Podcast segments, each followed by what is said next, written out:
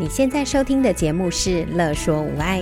你有没有腰酸背痛、心情烦闷、带孩子带到快抓狂、三餐不知道要煮什么的窘境？赶快来和治疗师做朋友。我们准备了生活优化、了然于心、育儿忍者术、故事露营地、阿娟师暴力灾的节目，还有每个星期六上架的无爱格言，要用治疗师的思维、生活化的方式解决你的疑难杂症。欢迎收听故事露营地。大家好，我是语言治疗师张小玲。上次的节目中，其实我有分享到促进孩子的语用发展的一些策略，不知道你们听了没有呢？其实啊，掌握策略很简单，就是要在真实的情境中，然后不同的类化的对象跟情境去做实际上的练习。那呃，其实我们上次有提到，因为语用的发展，多数的人比较不了解，哈，因为说词汇啊、语义啊，大家可能比较容易懂。但是语用的发展呢，我们说它比较像是社交沟通的一环，或是社交技巧。可是其实真正的所谓的社交沟通，其实不只是需要语用的技巧哦，它还需要有一些社会互动的能力。例如啊，他能够参与活动，与他人游戏，而且在互动中使用一些礼貌性的用语，也需要一些社会认知的能力，包括情绪的一些表达跟理解的能力，还有就是一个很重要的叫做共享式注意力。所谓的共享式注意力，就是孩子的眼神能够在物品跟人之间去做转换，有点抽象，对吧？好，呃，简单的讲，也就是。孩子可以跟你来针对一个东西去做互动跟沟通，也就是你想要跟小朋友分享的一个物品，例如说你手上拿了一个苹果，好了，嗯，这个苹果呢是小孩喜欢的，那他可以看向苹果之后呢，他又看向你来表示，诶，这颗苹果是不是你的啊？或者是说，嗯，那我可以吃这颗苹果吗？的，就是孩子的眼神可以在。苹果跟你之间去做转换这样的部分。好，那另外呢，除了社会认知之外，就是我们上个次有提到的语用技巧。那语用技巧其实还包括非常多的呃元素在里头。第一个就是所谓的非口语沟通。什么叫做非口语沟通呢？也就是其实我们在呃互动的过程中，不会只有用口语。好，就是说话，然后去呃有这些语音的传达而已。我们一定会有一些手势啊，会有一些脸部表情啊，会有所谓的眼神接触，让我们在互动中更为自然，然后也能让对方更能够接受这样的讯息。所以，往往我们都会发现说，其实面对面的沟通，比起在用，也许用 LINE 啊，哈，用一些呃，就是电话啊，在讲一些事情的时候。嗯，就是更能够比较直接，好，或者是反过来讲，就是说有时候用电话讲啊，或者是用 LINE 的文字讯息在联系的时候，你会发现都比较容易产生一些误会。那很多事情当面讲讲清楚，讲对吧？哈，所以呢，这个部分呢，就是属于呢非口语沟通里面很重要的一环，因为非口语沟通在整个沟通里面其实占了七成以上哦。也就是说，其实在我们理解一个讯息的时候，并不会说别人说什么我们就相信什么，反过来是我们感受到的这个他的态度啊，他的这个眼神表情啊，我们反而会比较相信，嗯，他所传达出来的这些非口语的讯息。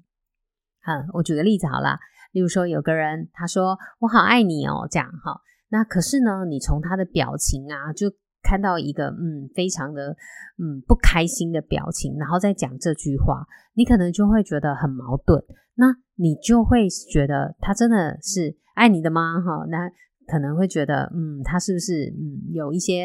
呃因素下，或者是嗯他是真的这样想吗？哈，因为你会因为他的表情啊，他的语调啊，啊然后呢去嗯、去呃否决，或者是说会觉得他表现出来的。应该是跟他说的东西是相反的，这样。好，那另外呢，语用技巧还包括主动沟通的部分，例如说他是不是有能力能够去提出要求、表达意见、起始话题等等的哈。那当然还有一个就是对话的技巧，也就是呃。呃，维持话题呀、啊，转换话题，回应他人，一来一往的一些对话等等的。那除了这三种以外，好，就是我刚才说的社会互动、社会认知、语用技巧之外，还有一个，当然就是我们比较知道的，也比较熟悉的语言能力，也就是口语的理解与表达。当然呢、我们能够习得更多的词汇。能够运用更多的语汇的时候，或是句型的时候，当然能够帮助我们在表达的时候更为精准的传达我们的意思。但是呢，并不代表你说的用词非常精准，就能够呃代表说哦，别人就可以理解得更好。因为你会知道，如果说就像我刚才说的，如果你在说的用词虽然很精准，说我很生气。可是你的语调啊、表情是开心的，好，也就是说，你用开心的语调说我很生气。我举个例子哈，大家可以注意听一下，我很生气，这样你会觉得我在生气吗？一定不觉得，对不对？即使只有透过声音，光是那个调性啊，光是那个调调，你可能就会觉得，嗯，我应该没有在生气吧？所以你会发现，其实啊。这些非口语沟通的这些传递出来的讯息，反而会让你去呃更容易去解读这个意思哦，解读对方的意思哦，占的比例是比较大的。所以啊，这个语言的口语就是语言的能力，也就是口语的理解跟表达，虽然很重要，不过呢，你会发现，其实在整个社交沟通里头，其实有时候。无声胜有声，哼哼，好，那当然呢，我们知道社交沟通呢涵盖了这四个大主题。如果要促进所谓的社交沟通，当然就要从这四个层面去做努力。好，那我想要跟大家分享一个例子，因为大概两个多月前，哈，曾经不是曾经啊，哈，就是有一个孩子呢，呃，就是妈妈带着一个小女孩，她是。现在大班即将于今年哈会升上呃小学一年级的一个小女孩，呃长得非常的可爱哈。那呃第一次来到治疗所做评估的时候呢，她其实表现出非常安静拘谨，然后呢，她所有的回应呢都是用很简单的单词或者是呃一些点摇头来去做一些回应这样。那主动的表达是非常的少的，他非常的谨慎小心，这样哈，看起来就是小心翼翼的在做一些互动。那呃，我第一次的时候，我就是呃拿了一本像是可以游戏的书，好，那我会问里面的问题，例如说，哦，请问哪只动物转过身去了？啊，他就会去在呃动物里面，好去把。呃，转过身去的动物，把它选出来，他指证的都非常非常正确。但是当我问他说是谁呀？然后呢，你可以说给我听吗？这样，那他其实就会去命名这些动物。那他命名这些动物也都没有问题。但是呢，其实我说哦，当我问他说哦，哪些动物转身过去了，转过身去了，那他就会说小狗。那我说小狗，小狗怎么了？那其实多数的孩子会很自然的说出完整的句子，例如说小狗转过身去啦，这样子哈。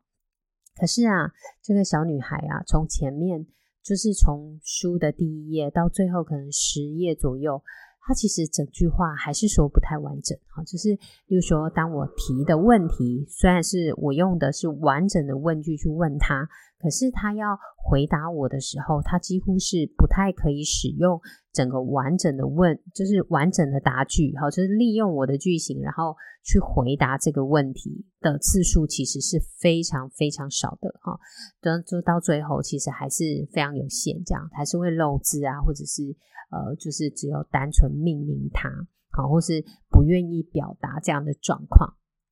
那在这个过程中，其实当我问了很多的一些问题呀，哈，其实我会发现这个孩子的语言的理解能力其实是很不错的。那呃，在呃，就是当在跟我应对的时候，他也知道就是是需要有一些礼貌的哈，他不会呃有一些抢夺啊，或者是呃不开心啊，或者是说他知道我在和他互动，然后都可以表现得非常合一。所以我就问妈妈说，其实如果以第一次这样评估下来，他的语言的能力呀，就是口语的理解跟表达，其实是算。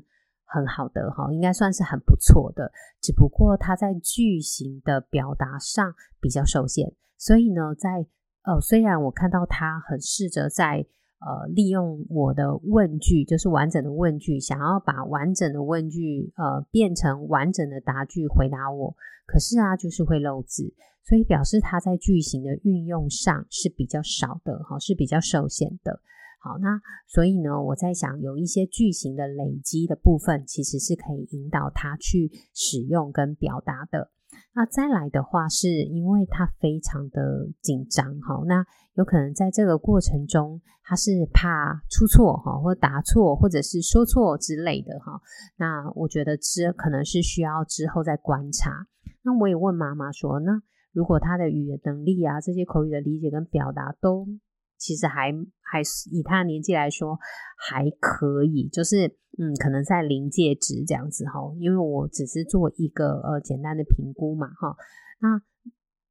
那为什么妈妈会想要带他来，就是找语言教师这样子？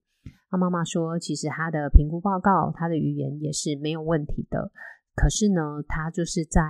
嗯社交互动上啊，他觉得他跟其他孩子的互动啊，或是什么，其实是。有一些，嗯，就是常会发生一些误会或者是争执，然后再来是他们会觉得孩子在小时候，他们在教他一些词汇啊或什么的时候，都觉得他的理解都很好啊，表达也蛮不错的。可是当孩子越来越大，三岁四岁开始和其他孩子互动的时候，就会发现其实他在理解一些呃别人的嗯意思的时候，其实常常会嗯有不同的解读。甚至是误解别人的意思，或者是，嗯，就是他自己在表达的时候，可能表达出来的意思跟大家所接受到，也就会嗯有点怪异这样子哈，甚至会有一些很莫名的坚持这样子，所以他们会觉得他是不是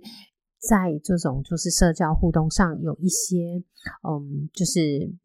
呃限制这样子，或者是在社交互动上有一些困难的状况，嘿。所以他才会想说带他来找我。虽然他的评估报告是觉得他是嗯很就是很不错的语言的部分很不错，只有在呃职能的，就是感觉统合的一些部分有比较大的落差这样子。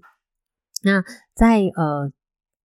嗯就是妈妈这样表达之后，我就比较理解为什么妈妈会带他来到治疗室找我啊，因为。呃，我们后来除了我评估之外呢，我们在评估孩子的时候，通常语言教师跟职能教师会，呃，就是会在同一天，但是我们可能各半个小时，然后去评估孩子。后来呢，我们的职能教师在评估的时候啊，他就发现这个孩子呢，在整合自己的讯息的能力上，例如说整合他眼睛看到的、耳朵听到的，然后呢，手啊去执行，或者是身体去。执行这个动作的时候的这个部分，其实是整合的，嗯，不太顺利的哈，甚至是呃明显低于这个年纪应该要有的水准。那再来的话，呃，还有一个比较大的落差是他在计划一件事情的时候，例如说他已经听完一整件事情，那老师也确定说，哦，他知道这件事情一二三四的步骤是什么。可是当他要真的要去执行的时候呢，他其实是会。呃，乱的会会会是嗯、呃、没有组织的哈，可能一二三四可能就变成四一二三这样子，好，或是甚至如果老师连一二三四的顺序都没有告诉他的时候，他可能整个就是完全宕机宕在现场这样，然后没有办法去把整件事情就是去组织这整件事情，然后去把它完成哈。所以呢，其实以他的年纪来说，这个明显的这些呃就是。感觉统合啊，还有就是组织的能力，真的是比较比较低落一些些。于是呢，我就跟妈妈呢，就是呃讨论了一下，那也跟我们的职能老师就是一起讨论了一下。那我们决定呢，就是开始去进行一些课程。那刚开始的课程呢，就是会由呃我跟职能治疗师各半个小时去做一些呃，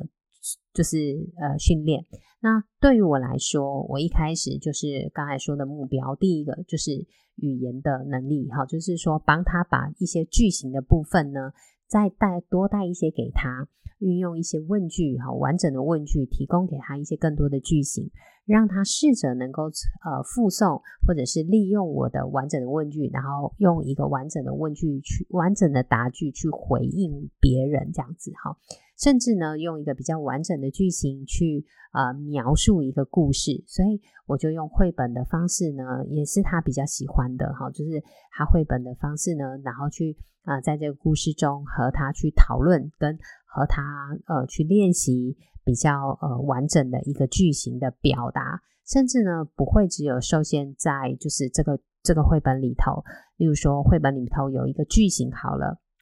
例如说小红帽在森林里迷路了，他觉得好紧张哦，这样，那可能呢我就会把它换成说，哦，小林老师在森林里迷路了，我觉得好恐怖哦，这样哈。所以呢，我就会利用这样的句型，然后把它比较，嗯，就是真实化，就是我们现场这样哈，很像就是在对话这样子，然后去把它说出来，然后试着让他是不是也可以同样的造句这样子。那刚开始他都不太愿意，可是到后来就是在第三堂课、第四堂课的时候，我就发现，嗯，他慢慢的呢，越来越可以用。语言呃，甚至是句型来去描述，甚至还会主动跟我分享，就是呃，他学校发生的事情这样子哈，或者是他跟朋友之间发生的事情，或是去哪里玩这样子。那妈妈呃，就是在这样的过程中，妈妈其实也问了蛮多的问题，例如说在呃家里呀、如何协助他哈，就是在平常的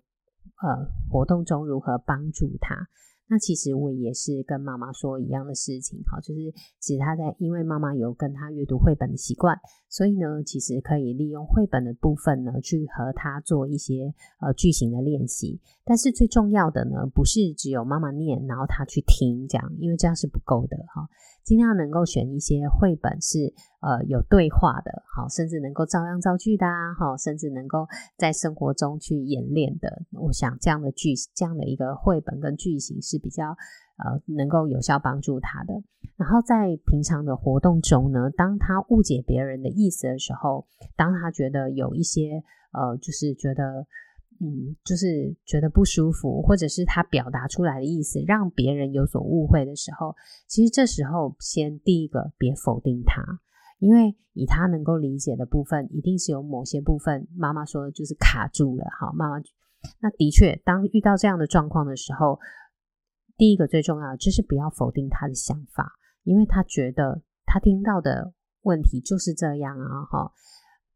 例如说，呃，好，就是举一个例子好了。比如说，呃，天气很冷，那他们一直在练习一个，呃，就是舞蹈好了哈，也就是练习一个活动的需要的舞蹈。那因为很冷，然后小朋友都，嗯，就是爱练不练的啊。然后呢，可能，诶，老师就很生气的说，很生气的说，不练的就到旁边去罚站这样子。然后结果，嗯，当然。很多孩子，多数的孩子都会知道，老师其实在神奇，不是真的叫你去爬发展嘛，哈。可是呢，对我们这个孩子来说，他觉得老师说啦，不要练的就去旁边发展啊，所以呢，他就去旁边发展，他就在旁边站啊，他觉得无所谓啊，他觉得很，他觉得就到旁边站。然后，可是其实大家知道，呃，在这个过程中。其实最重要的是，我们会知道的是最重要的不是去不去罚站这件事情，最重要的是老师生气了，对吧？哈，可是呢，对他来说，他没有觉得老师生气啦，他只觉得老师说啦，不想练了就去旁边罚站啊，那他就好啊，他不想练，那他就去旁边罚站，绝对不是故意的哦，他只是理解上，他就觉得老师说的啊，可以去罚站啊，可以去站啊，不想练就去罚站就好了。那我选择罚站这样子，好，好，所以你会发现在这个整个社交沟通上，哎，哇，就会产生很大的问题，对不对？为什么？因为我们刚才在前面讲社交沟通里头有一个很重要的部分是什么？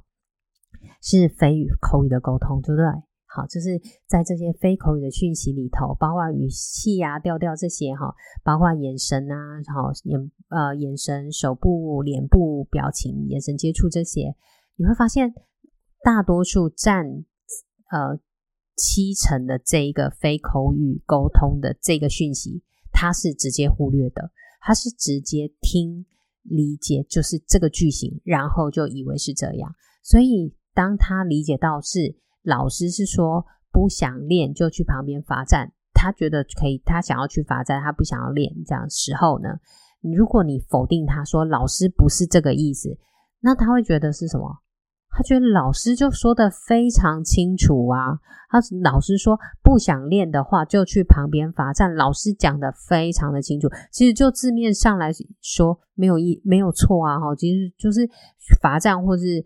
呃，练习选择其中之一嘛，哈，所以他就选择罚站啊，这样子哈。那你会发现说，其实在这个过程中，第一个，你别否定他的想法，因为他所理解的的确是这样的。那再来呢，其实是告诉他，你要仔细看，因为他缺乏的是什么？他缺乏的是忽略了去发掘非口语沟通的这个区块，例如说老师的眼神、老师的表情、老师的语气。对吧？好，然后呢，发现老师这时候是在说气话，所以没错，就字面上的意思来说，孩子你理解的是没有错的。但是呢，你会发现老师现在的表情是什么？哦，是很生气的，是不开心的。那老师是希望你们继续练，还是不希望你们继续练？嗯，他可以理解。老师当然就是，嗯，应该是想要继续叫我们练舞啊，所以就一直练，一直练啊。然后呢，所以老师其实是在说气话。好，这个其实虽然老师的话是这样，字面上意思是这样，可是老师是在生气的。好，如果要把它翻白话，就是是什么？你们继续练，否则我要处罚你们。那那个处罚的方式是什么？是罚站这样子。但是前提是什么？你们要继续练，没有继续练才要去发展这样子，这样 OK 好。所以呢，他其实还只是需要你去协助他去理解他所忽略掉的一些沟通讯息。嗯，好，那就这样呢。后来妈妈哦，顿时理解之后呢，妈妈开始在生活中，然后甚至他会带孩子们去露营。在呃出去玩啊的过程中，他就会带着孩子慢慢去解读别人所表现出来的讯息。嗯，结果没有几堂课啊，其实妈妈就说，嗯，孩子明显呢，一是话变多了，二是慢慢他的解读的能力越来越好了，好，就是有进步，这样很有明显的进步。那我也觉得非常开心啊，好，那。当然，职能治疗师在这个过程中，哈，也做了蛮多的，像是感觉统合跟教他一些呃，就是活动计划哈，或者是他在呃计划一件事情的一些逻辑跟顺序的时候，孩子瞬间呢，其实进步的就真的就很明显这样子。嗯呃，那在这样过程中，我也跟妈妈分享说啊，其实啊，沟通是在日常中的哈，没错。所以这些社交沟通能够进步啊，虽然我们抓到了这些呃核心问题，可是啊，能够去执行跟落实，跟在平常中去和孩子去分析、去了解、去引导孩子去觉察这些，其实真的是妈妈的功劳。所以啊，其实我们就很开心的，嗯，就是继续上课，但是啊，我们也非常期待，应该接下来再一阵子。孩子就可以跟妈妈一起毕业喽。好，所以呢，在这个呃，就是案例分享中啊，我也要跟大家说，其实如果人家问我说，小林老师，你觉得早期疗愈成功最大的因素是什么？嗯，那我一定会告诉你，是家长的参与。谢谢你的聆听，今天的分享就到这里，谢谢，拜拜。有任何问题、疑难杂症，想和治疗师做朋友，欢迎在 IG、脸书搜寻“乐说无碍”，在粉丝专页中留言给我们或私讯我们哟。喜欢我们的主题，请帮我们按下五颗星，也可以小额赞助支持我们继续做节目哦。